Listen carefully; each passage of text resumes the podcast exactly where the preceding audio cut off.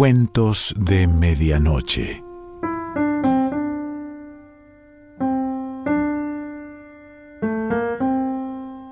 El cuento de hoy se titula Lavin y pertenece a John McGahern.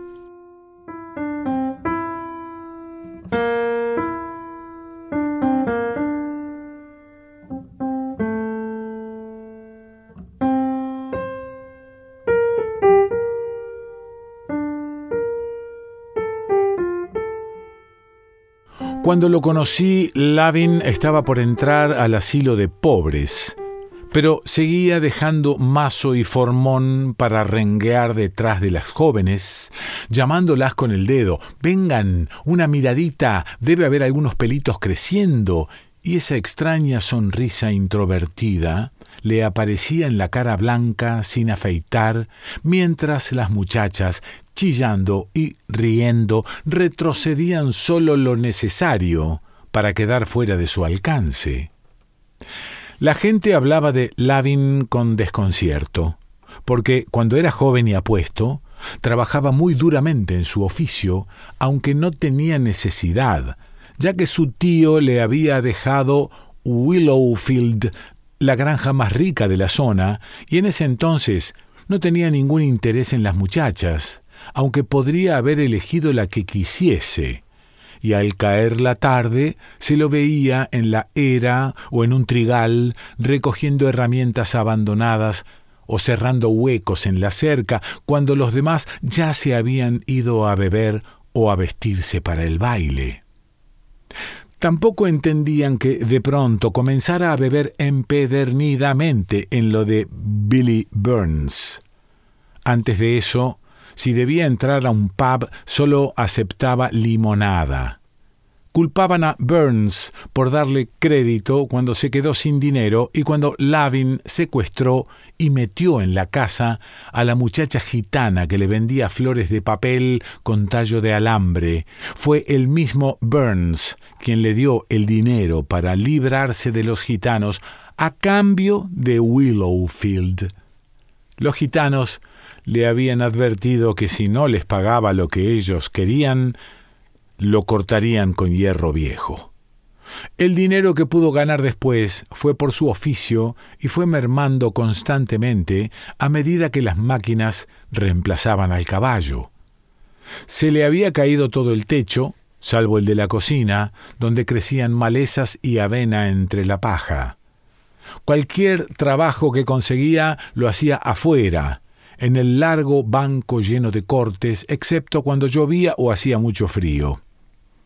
La primera vez que me detuve a observarlo fue por la atracción de lo prohibido. Estaba trabajando en una rueda de carro, pero en ese momento dejó el mazo y el formón. Esas hermanas tuyas se están convirtiendo en hermosas espigas, dijo. En el rostro esa extraña sonrisa que recordaré siempre.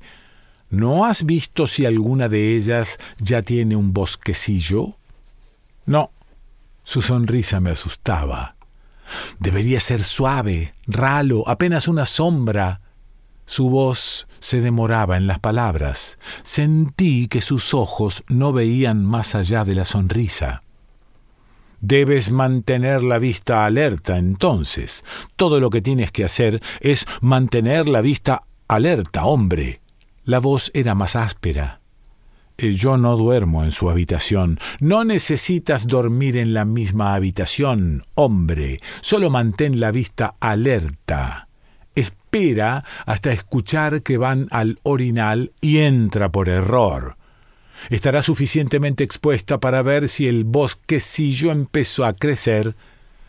La voz se había vuelto rítmica y áspera. Fue el deseo de investigar la extrañeza detrás de su sonrisa más que su insistencia fastidiosa, lo que me hizo darle la información que buscaba. Las dos más grandes tienen pelo, pero las otras no. Las otras solo tienen una loma pelada con el tajo, continuó brutalmente. Sí, quería escapar, pero me agarró de las solapas. ¿El pelo es más rubio que en su cabeza? Sí, Rubio y suave, una sombra. Sí, pero suéltame. Suave y rubio, la hiedra joven cubriendo la grieta, me soltó, mientras su voz se volvía meliflua y la sonrisa le inundaba el rostro. Tan rubio que todavía se puede ver la piel a través de él. Una sombra, se relamió. ¿Quieres venir conmigo un minuto adentro? Eh, tengo que irme. Se dio vuelta como si yo no estuviera más allí y rengueó hacia la puerta. La bota sin lengüeta y desanudada, y mientras me alejaba corriendo, sentí el chirrido del cerrojo. Evité al Lavin todo aquel invierno. Había escuchado que su pie estaba peor y que era improbable que viviese otro invierno fuera del asilo. Eso debió haber aliviado mi temor, pero no lo hizo. Y además me había enamorado de Carly Casey. Carly Casey era lento en la escuela, pero era bueno para los deportes y era popular, con una sonrisa llena de confianza, dientes blancos y pelo negro azulado. Tenía dos hermanas de pelo negro, de 17 y 19, que eran las dos muy bonitas, y una madre joven, viuda, y lo envolvía ese glamour típico de una casa de mujeres en su punto. Yo lo ayudaba con los ejercicios y a cambio él hacía pareja conmigo en el handball. Empezamos a patinar juntos en la laguna todas las tardes y a ir al río cuando los días se volvieron más calurosos. Solía enfermarme de ansiedad cuando faltaba, incapaz de concentrarme en otra cosa que la campana que me liberaría para ir corriendo a su casa. Traté de que leyera David Copperfield para que pudiésemos compartir un mundo, pero siempre tenía excusas. Cuando llegaron las vacaciones y me tuve que ir al mar, me prometió tenerlo leído para mi regreso. En el mar me pasé la mayor parte del tiempo solo entre las dunas, imaginando las conversaciones sobre David Copperfield que tendríamos a orilla del río cuando la lenta semana junto al mar hubiera pasado. La mañana que volvimos fui corriendo a su casa sin esperar a comer. Al acosarlo con preguntas, quedó claro que no había leído una sola palabra y lo admitió. Quería leerlo, pero me quedaba dormido, hizo mucho calor. Lo leeré cuando llueva. Me lo prometiste, lo acusé. De veras, lo leeré cuando llueva. ¿Por qué no podemos ir al río como siempre? Es una gran idea. Su entusiasmo me sorprendió. Sí, ¿por qué no vemos al viejo John? Caminé lenta y esquivamente hasta lo de Lavin, resentido porque hubiera aceptado mi propuesta con tanta facilidad. Afuera, en el viejo banco, había herramientas que empezaban a oxidarse y la puerta estaba abierta. Lavin estaba adentro, sentado, el pie sobre un taburete.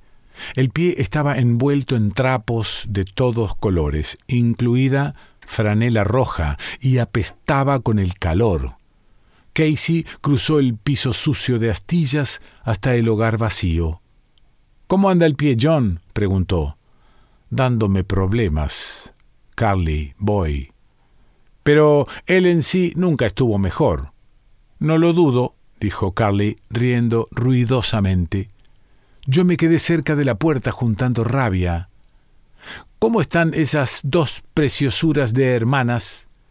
El bosque ya debe ser oscuro y denso, ¿no? Rebosante de jugo adentro, o se afeitaron. La sonrisa apareció instantáneamente la tediosa voz meliflua demorada en cada palabra. No, no se afeitaron, John. Es tan denso como un techo de paja, aunque esa paja encima de tu cabeza no va a ser tan densa por mucho tiempo, dijo Casey, riendo. El techo no importa ahora cómo anda el pequeño John Charles, creciendo bien. Lavin tocó suavemente la bragueta de Casey con la yema de los dedos. Primero tienes que mostrarme el tuyo, le dijo Casey. Nunca viste un arma como la de John, me dijo entonces a mí, guiñándome un ojo. Dicho y hecho. Lavin se abrió rápidamente el pantalón. Un arma hermosa y dura como de poste. Casey la empuñó en su mano. Los pobres solo entran en dos lugares, la concha y la tumba, dijo Lavin, mostrando raíces de dientes negras al reír. Apuesto a que se la metiste fuerte y duro a la gitana, le tiró de la lengua Casey. Sí. ¿Y qué hay de ver ahora el pequeño John Charles? Adelante, dijo Casey, cuando Lavin le desabotonaba la bragueta y comenzó a jugar suavemente con el miembro entre sus dedos, quise gritar pero no pude. Creciendo espléndidamente, apto para ordeñar cualquier día de estos. Acarició el pene hasta que estuvo erecto y entonces se estiró para agarrar de la repisa una regla de carpintero aumentó una buena pulgada desde la última vez, cielo santo, dijo. ¿Por qué no vienes aquí para ver cuál de los John Charles es más grande? No, contuve lágrimas de ira. Vamos, dijo Casey desafiante, deja que el viejo John lo compare. no quiero. Está bien, como quieras, dijo, y cuando tomó la regla para medir a Lavin, me fui y esperé afuera. Casey salió enseguida. ¿Por qué lo hiciste? Le reproché de inmediato. Ah, me gusta darle una mano a John de vez en cuando y ponerlo excitado, dijo sin darle importancia. ¿Por qué lo dejaste que te tocara? ¿Qué importa? Eso lo excita.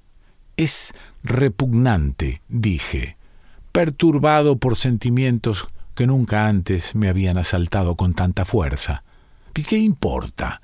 pronto estará en el asilo. ¿Por qué no vamos a nadar?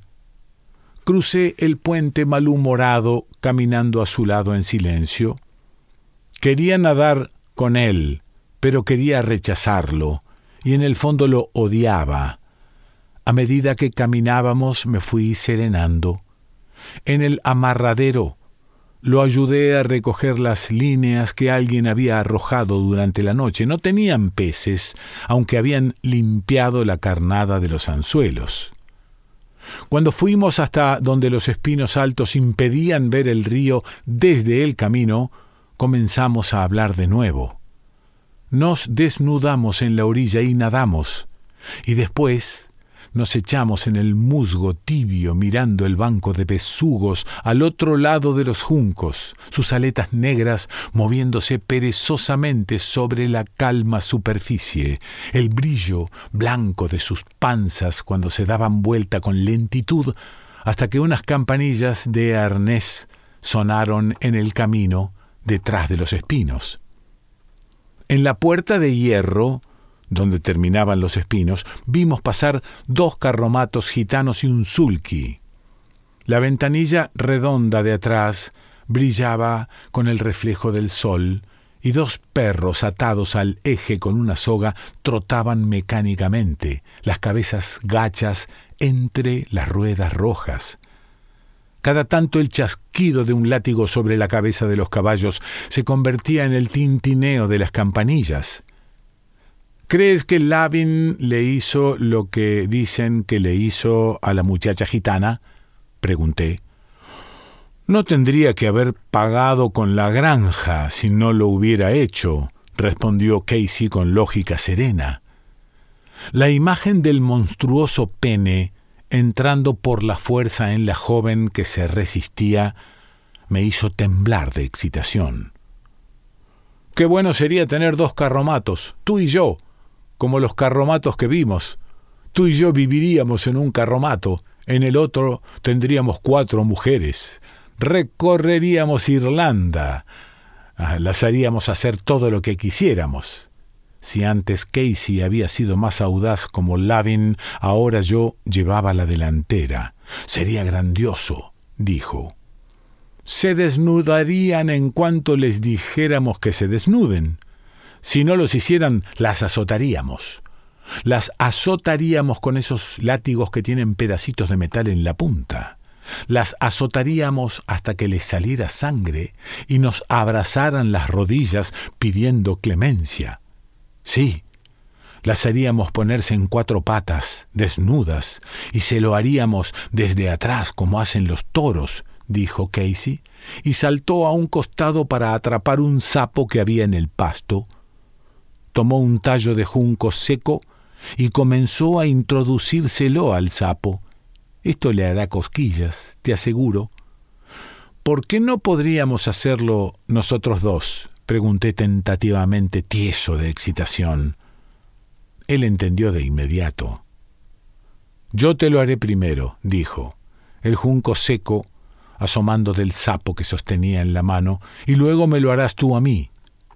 ¿Por qué no me dejas hacértelo primero y luego puedes hacérmelo a mí el tiempo que quieras? No. El miedo se sobreentendía. El que gozara primero tendría al otro en su poder y después podría no entregar su propio cuerpo. Los dos evitábamos mirarnos a los ojos. Yo observaba el junco seco entrar y salir del sapo. Dicen que duele, dije. Ahora había alivio por no tener que seguir con aquello. Probablemente duela demasiado, se apuró a coincidir. Carly Casey. Sería mejor conseguir dos mujeres y hacerles doler a ellas. Dicen que los sapos solo pueden vivir poco tiempo bajo el agua. ¿Por qué no vemos? Encontré una piedra en la orilla y se la atamos con línea de pescar a una de las patas del sapo. Lo llevamos por la orilla a unos cien metros de allí, donde un arroyo poco profundo desembocaba en el río. Arrojamos la piedra y observamos al sapo tratando de subir a toda costa hasta que se quedó sin fuerzas y se ahogó. Cruzamos el puente en silencio, ya distintos. Seguí ayudándolo en la escuela durante un tiempo, pero en las tardes nos evitábamos uno al otro, como si estuviéramos eh, dando lugar a la conciencia de alguna verdad vergonzosa que temíamos llegar a conocer juntos. Jamás volví a ver a Lavin. Lo llevaron al asilo de pobres aquel octubre, cuando los setos estaban azules de endrinas, aunque para entonces las autoridades lo llamaban el hogar de ancianos. Casey estaba casado ahora, con hijos, y maneja un pub llamado La Corona y El Ancla, en algún lugar de Manchester, pero nunca tuve ningún deseo de ir a verlo. De hecho, casi nunca pienso en él, pero a medida que pasan los años, difícilmente pasa un día sin que una imagen de Lavin venga a acosarme. La de él cuando era joven, y dicen apuesto, recogiendo al caer la tarde las herramientas desparramadas en un trigal bien cuidado cuando los otros se habían ido a beber o a cambiarse para el baile. John McGahern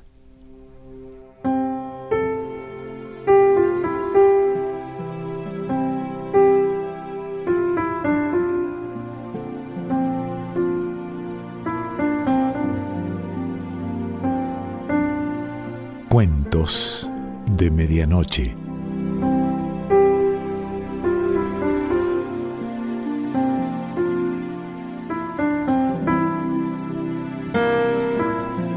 Selección Pancho Mondino. Idea y lectura Quique Pessoa.